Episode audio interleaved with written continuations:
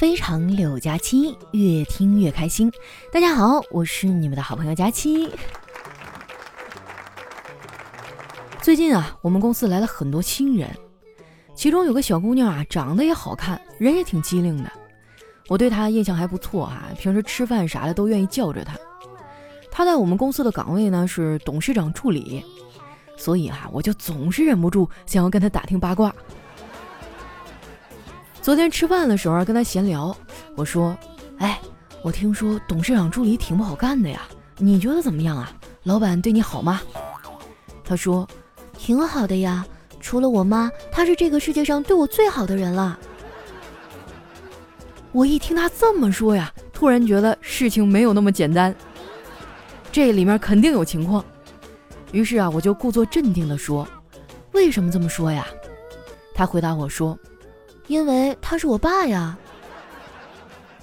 哦，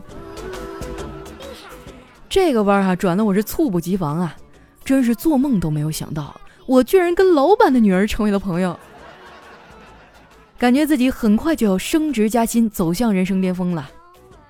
不过话说回来哈，这年头愿意从基层做起的富二代可不多了。要是换成我，我肯定不会来公司上班的。就算现在我不是富二代。为了不上班啊，我也可以找出无数个理由，但是必须上班的理由就一个，那就是没钱。有件事儿哈，我一直挺纳闷的，你说我都穷成这样了，为什么还总有人来跟我借钱呢？我觉得吧，别人找你借钱的时候啊，一定要保持淡定，最起码你要确认一下对方是不是本人。你可以打个语音呐，或者发个视频啊，反正我一般都是确认是本人呐，我才会直接的拒绝他。不知道你们发现没有啊？现代人有一个毛病，就是他找你的时候呢，不会上来就说要干啥，而是会问你在吗？你不说你有啥事儿，我怎么能决定我到底在还是不在呢？遇到这种情况啊，我有一办法。就是你可以先下手为强，你就不要回答他在还是不在了啊，你就直接跟他说：“哎呀，刚好我有个事儿要跟你说，你能不能借我点钱啊？”这样做呢有两个好处：第一，如果对方啊是想来跟你借钱的，那刚好就抵消了这一波；第二，要是他有其他的事儿啊想找你帮忙，一看你想跟他借钱，对不对？哎，那他就会找个借口结束聊天，然后火速的下线。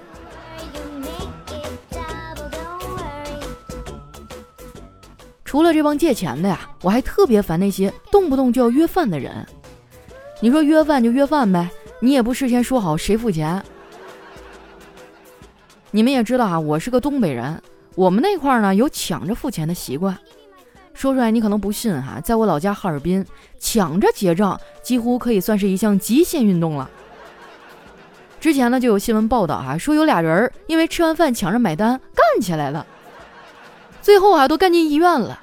真的是要多血腥就有多血腥啊！来了南方上班以后啊，这种现象基本上就看不见了。大家呢都是想方设法不买单。我感觉啊，可以针对这种情况呢，开发一款 APP，界面哈就做的跟支付宝一模一样，不过账户啊余额都是假的，一扫码支付就失败。这样哈，你跟朋友吃完饭就能当着大家的面第一个抢着结账。一边扫码哈，一边说：“都别动啊，这顿我来。”然后装成一副无奈又恼火的样说：“哎呀，今天这是怎么了？付了三次都失败，既省了钱啊，又有面子。这款 A P P 名字我都想好了，就叫结账宝。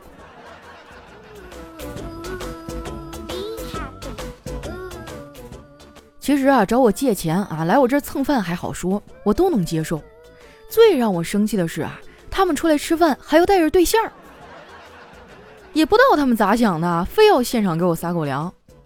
我到底做错了什么呀？要被这么对待？吃完饭啊，一个个的也不回家，到处找酒店。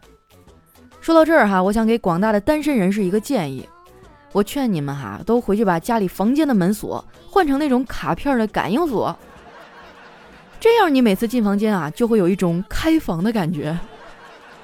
多少能过点瘾吧。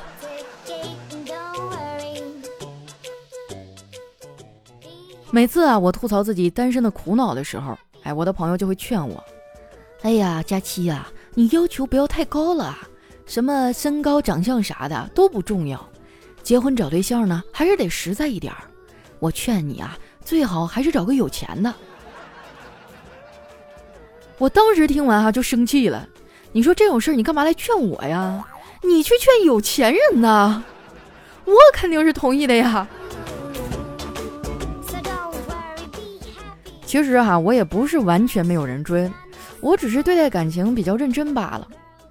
爱情这东西吧，没有偶像剧里演的那么美好。刚谈恋爱的时候，一个赛一个的甜，半年以后你再看，哎，各种矛盾就开始凸显出来了。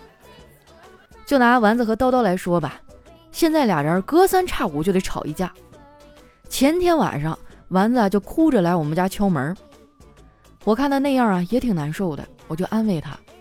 我说丸子呀，情侣吵架也很正常，别太往心里去啊，都得有个磨合的过程。丸子啊就带着哭腔说：“磨合不了了，在叨叨的心里，我还没有游戏重要呢。他跟我说话的态度啊，完全取决于当天打游戏的状态，没回消息就是在玩游戏，回了就是游戏打完了。说话冲就是游戏输了，说话可爱就是游戏赢了。”我觉得叨叨这波操作没啥毛病啊，谁还没有个情绪啊，对不对？我也玩游戏啊，我就特别讨厌玩游戏的时候被打断，这样很影响状态。真的啊，就打游戏是要看状态的，状态不好呢就会输，状态好的话啊，输的就没有那么惨。虽然我很理解叨叨啊，但是我也没数落丸子，毕竟这是人家两口子的事儿啊，跟我也没啥关系。掺和情侣吵架是这个世界上最费力不讨好的事儿。我觉得成年人啊就应该掌握一个非常重要的自律原则，那就是能克制自己啊去纠正别人的欲望。不过这个道理啊很多人都不懂，尤其是网上那些杠精啊，也不知道啊他们为啥就那么喜欢写小作文。那天啊我就发了一个不超过十个字的评论，有一哥们儿啊竟然写了一千多字的评论来反驳我。还好我久经沙场啊，要不当场就得气犯病了。我跟你们说啊，如果你们遇到这种情况，千万不要长篇大论的反驳回去，太浪费时间了。你只需要回一句“看不懂”，对方就会觉得啊自己一记铁拳打到了名叫文盲的棉花上，然后把自己气个半死。我感觉这些人哈就是闲的，你要是无聊，干点啥不好啊？实在不行，你就想想下顿饭吃什么，然后打开外卖软件哈，找找附近的好吃的，这样啊，最起码能消磨一个小时的时间。丸子在我这哭了半天啊，吃了我好多的零食，然后他就想开了，非要回去找叨叨谈谈。我怕他万一没谈好啊，又要回来找我，然后就亲自的把他送回去了。顺便呢，又劝了他们小两口几句。回来的时候，我打了一个车。一开始啊，我靠在座位上休息。后来我无意间瞥了一眼计价器，我才发现啊，司机居然在绕路。本来我是想揭穿他的，可是转念又一想，算了吧，也不是每个人都想和我多待一会儿了。司机师傅啊，可能也有点做贼心虚，一个劲儿的跟我聊天儿。他问我：“姑娘，你是干啥的呀？”我说：“我是个主播。”哎呀，做主播好啊，动动嘴就能挣钱，不像我们在车里一坐坐一天。不过我也挺知足了，我像你这么大的时候啊，还在工地上搬砖呢。那个活可真累呀！我第一天去啊，让我搬水泥，刚搬了几袋我就搬不动了，最后只能站在水泥前面发愁。结果被工头看见了，上来就给我一巴掌，然后说：“偷懒啊！我花钱请你过来是让你发呆的吗？干活去！”我当时就特别委屈啊，哑着嗓子说：“叔，不是我不干活，我这两只手啊一直在发抖。”工头看看我的手啊，说：“啊，那你去那边筛沙子去吧。”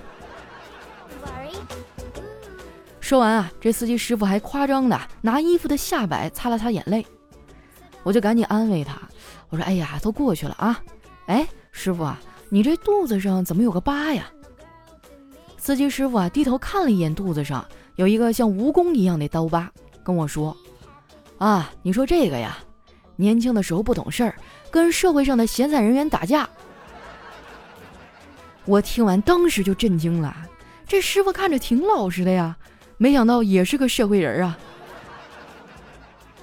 那司机看到我的反应啊，似乎很满意，洋洋得意地说：“那天啊，我刚冲上去，阑尾炎就犯了。”还是跟我约架那几个社会混子呀，把我送进医院做的手术。回到家呀，一进门就看见我哥坐在沙发上唉声叹气的。我说：“怎么了，哥？”我哥抬起头啊，看了一眼我，眼圈红红的说：“你嫂子减肥成功了。”我说：“这好事啊，你咋还这么不高兴呢？”我哥说：“哎呀，高兴不起来呀。”他今天找换季的衣服，把之前穿不上的牛仔裤翻出来，结果呀，发现竟然能穿上了。可是那条裤子里藏着我全部的私房钱。我非常的同情我哥啊，但还是忍不住笑出了猪叫声。我哥冲我翻了个白眼儿，说：“你还有脸笑？我虽然惨点儿，但是我有老婆有孩子，你有啥呀？”我说：“我。”我有公众号 API 二四零啊，网购买东西比你便宜啊。说到这儿啊，该有人说我答非所问、逃避现实了。我这个回答呢，听起来好像挺扯的，其实你仔细品一品哈，也不是没有道理。我用公众号 API 二四零省了钱，把省下来的钱呢，用在让自己变美变好上。等我变美变漂亮了、变好以后，那男孩就会主动来追求我了。这样的话，我不就有对象了吗？你看这逻辑是不是很合理啊？你不得不承认啊，二十五岁以后的个人形象基本上就需要靠自律还有人民币来维持了。我想大部分的人啊，应该都跟我一样，只是工薪阶层，赚的钱有限，所以哈，这钱就要花在刀刃上，能省就要省一点儿。关注公众号 API 二四零就是一个很好的省钱办法。关注以后啊，你网购买东西，选好商品之后呢，不要结账，把你想要购买的商品链接发给公众号，然后呢，再按照流程下单，确认收货以后就可以获得省钱优惠了。像淘宝啊、京东、拼多多、饿了么、美团都能用。眼看着就要过中秋了，需要走亲访友的朋友啊，可以在网上看看月饼和礼品啥的了。记得哈，下单之前一定要先用 API 二四零这个返利神器。没关注的啊，赶紧去关注一下，在搜索框呢搜索 A P I 二四零，就是字母 A P I 加上数字二百四。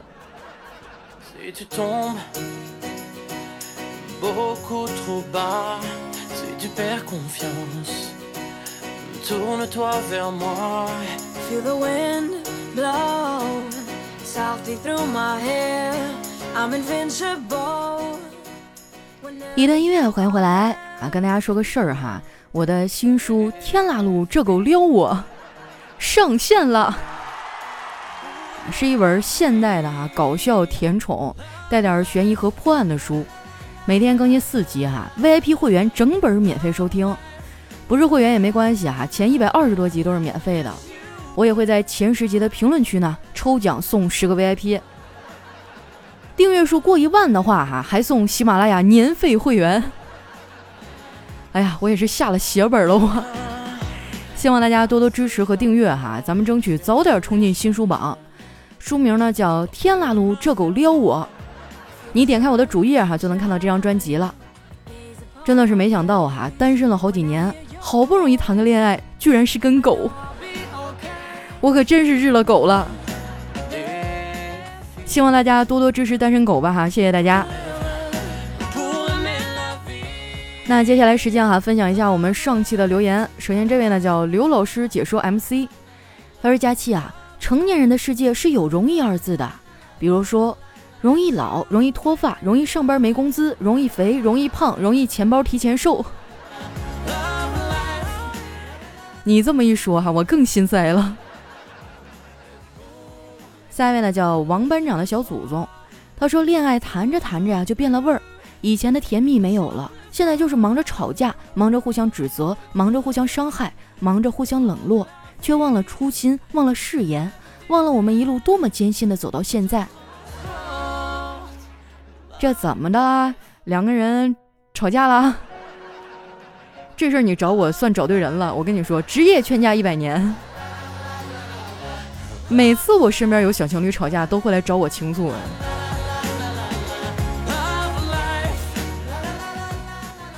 下一位哈叫佳期爱纸巾，他说啊，听说听佳期的节目容易怀孕，于是夫妻俩开车的时候呢，就一块儿听了佳期的节目。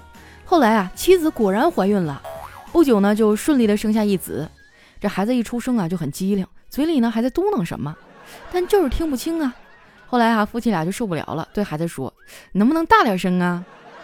然后孩子嘟囔着啊，说的都是佳期你以往说过的段子。你看，你男朋友给你找着了，我要把他举高高啊！你如果看到了，记得联系我哈。这哪是男朋友啊，这是来抢饭碗的呀！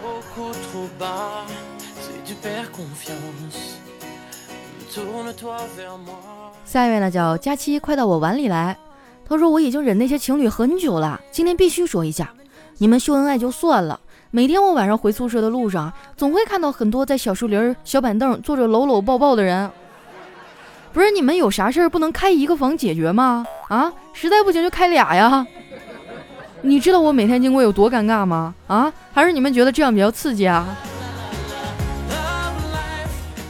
哎呀，多么青春美好的回忆呀！校园的小树林儿。”我当年也像他们一样啊，就一个人路过那边，看着别人卿卿我我。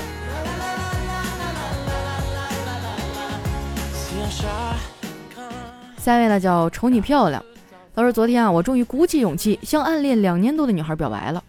女孩听了以后跟我说：“对不起，我有男朋友了，你是个好人。”我听了就转过身去啊，一边走一边流眼泪。这时呢，就听女孩喊了一声：“你等一下。”我心想啊，是不是女孩反悔了？我就转过身去啊，然后这女孩又对我说：“其实就算我没有男朋友，我也不会喜欢你的。”我在回家的路上啊，路过一服装店，我进店照了照镜子，我才发现女孩拒绝我的原因啊，是因为我真的很丑，我自己看了都觉得难受。佳琪啊，你说我可怎么办呢？那句话怎么说来着？人丑就要多读书嘛。好好学习，好好挣钱哈。当你到了一定的这个社会地位的时候，你就会发现很多事情都轻而易举的能做到。不信你看我马云爸爸，昨天跟女神王菲合唱了一首《如果云知道》哈。当时本来我挺困的，他嗷一嗓子，差点没直接把我送走。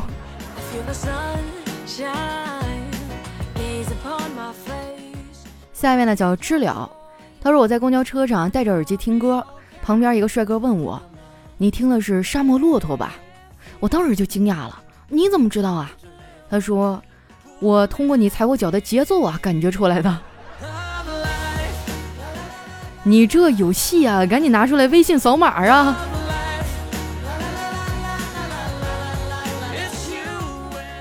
下面呢叫每逢佳期胖三斤。他说有一天哈，老师问，周瑜娶了小乔，小乔的姐姐大乔呢，嫁给了孙策。孙策的妹妹孙尚香呢，嫁给了刘备，生了个儿子叫刘禅。刘禅娶了夏侯惇的妹妹王皇后。请问周瑜和夏侯惇是什么关系？小明说，他们俩是队友关系。周瑜是中路，夏侯惇上单。然后，哎，就没有然后了。那我觉得这个答案作为一个玩家来讲，没有错误啊。下面呢叫路易斯线，他说有人问我啊，开学正确的打开方式是什么？我说太久没见的人会慢慢的连想念也没有。谁说的呀？就有时候被我妈唠叨烦了，我就特别想我们老师。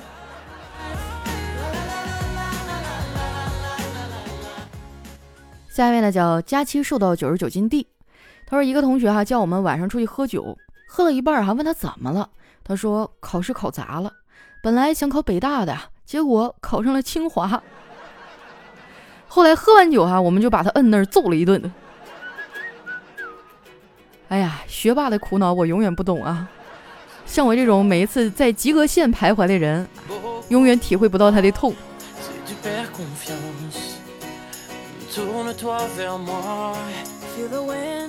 下一位呢叫良言邪语，他说有一天哈，小黑约佳期去吃龙虾啊，佳期要点大龙虾，那小黑多抠啊，就只点小龙虾。然后呢，两个人就产生争执了。小黑觉得很没面子啊，就忽然拍着桌子对佳琪喊：“小怎么了？小怎么了啊？小就不能满足你了吗？”那可能是差点意思。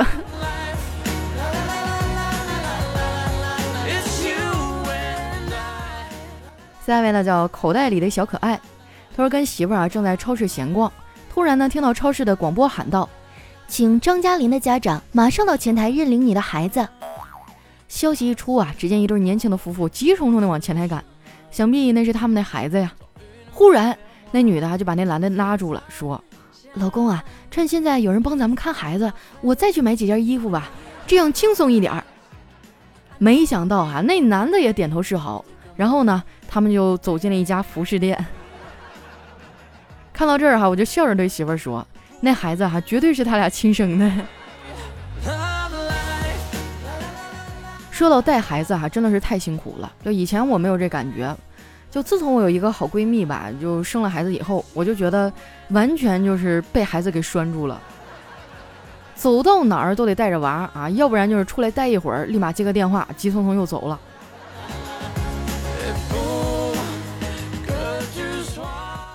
下面呢叫月夜。他说：“大街上啊，小明拉着妈妈进入商店，指着里面的金箍棒喊：‘妈妈，妈妈，师傅被妖怪抓走了，我要金箍棒去救师傅。等我把经书取回来送给你，你就能青春永驻了。五块钱买不了吃亏，五块钱买不了上当，是不是赚大了？’妈妈想了想说：‘也行啊，反正揍你呢需要一个长点的棍子。’”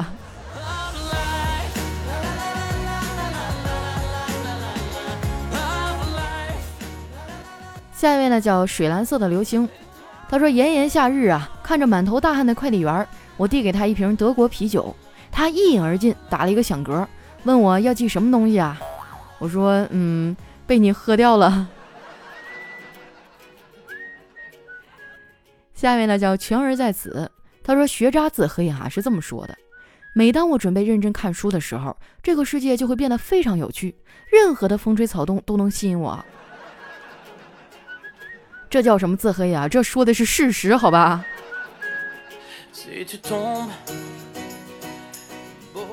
下面呢叫师太饶了我。他说每天啊和女朋友坐同一班地铁下班，不知何时开始啊，地铁口总有一个帅哥倚在跑车上对他眉目传情。女友先是无视，但帅哥和跑车每天按时出现，渐渐的啊他脸上写满了期待，对我越来越冷漠。直到那一天，帅哥捧着玫瑰花问他。离开他好吗？哎，我女朋友说当然好了。然后帅哥就转向我说：“他不爱你了，做我男朋友吧。”哎呀，现在这个弯转的哈，总是猝不及防，感觉我的腰间盘都快受不住了。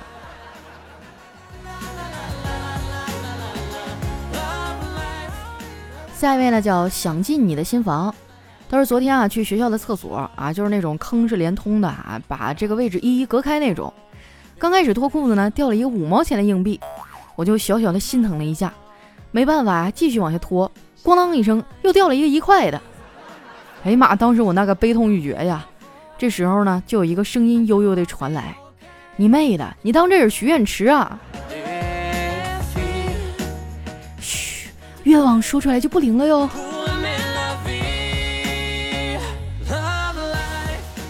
下一位呢叫何必哥哥。他说：“女孩生日哈，男孩迟到了十分钟才匆匆的赶到餐厅，女孩很是生气啊。男孩说路上堵车，女孩说你骗我，半个小时前我用手机定位看到你已经离我五十米了。男孩啊一时语塞。这时呢，旁边的服务员说：这位先生刚才在厨房亲自下厨了。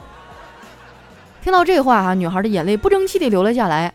服务员面带红晕瞥了男孩一眼，偷偷的整理了一下自己凌乱的头发。”哎呀，能不能宣扬点正能量的东西？你快告诉我这餐厅在哪儿？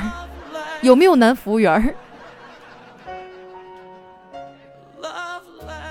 下一位呢叫特爱佳期，他说昨天啊，我哥向暗恋的妹子表白，事后我就问他表白的怎么样了，我哥说，你看看我脸上的伤就知道了。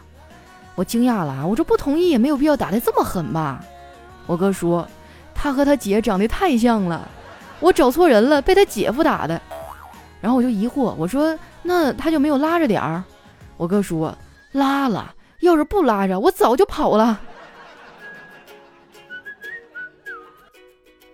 最后一位呢，叫樱桃子哈。他说：“我去做 B 超的时候啊，医生小声的嘟囔了一句：‘这是肉瘤吧？’我突然就坐起来，肉瘤。医生没搭理我啊，然后在这个体检单上写下四个字儿：听力正常。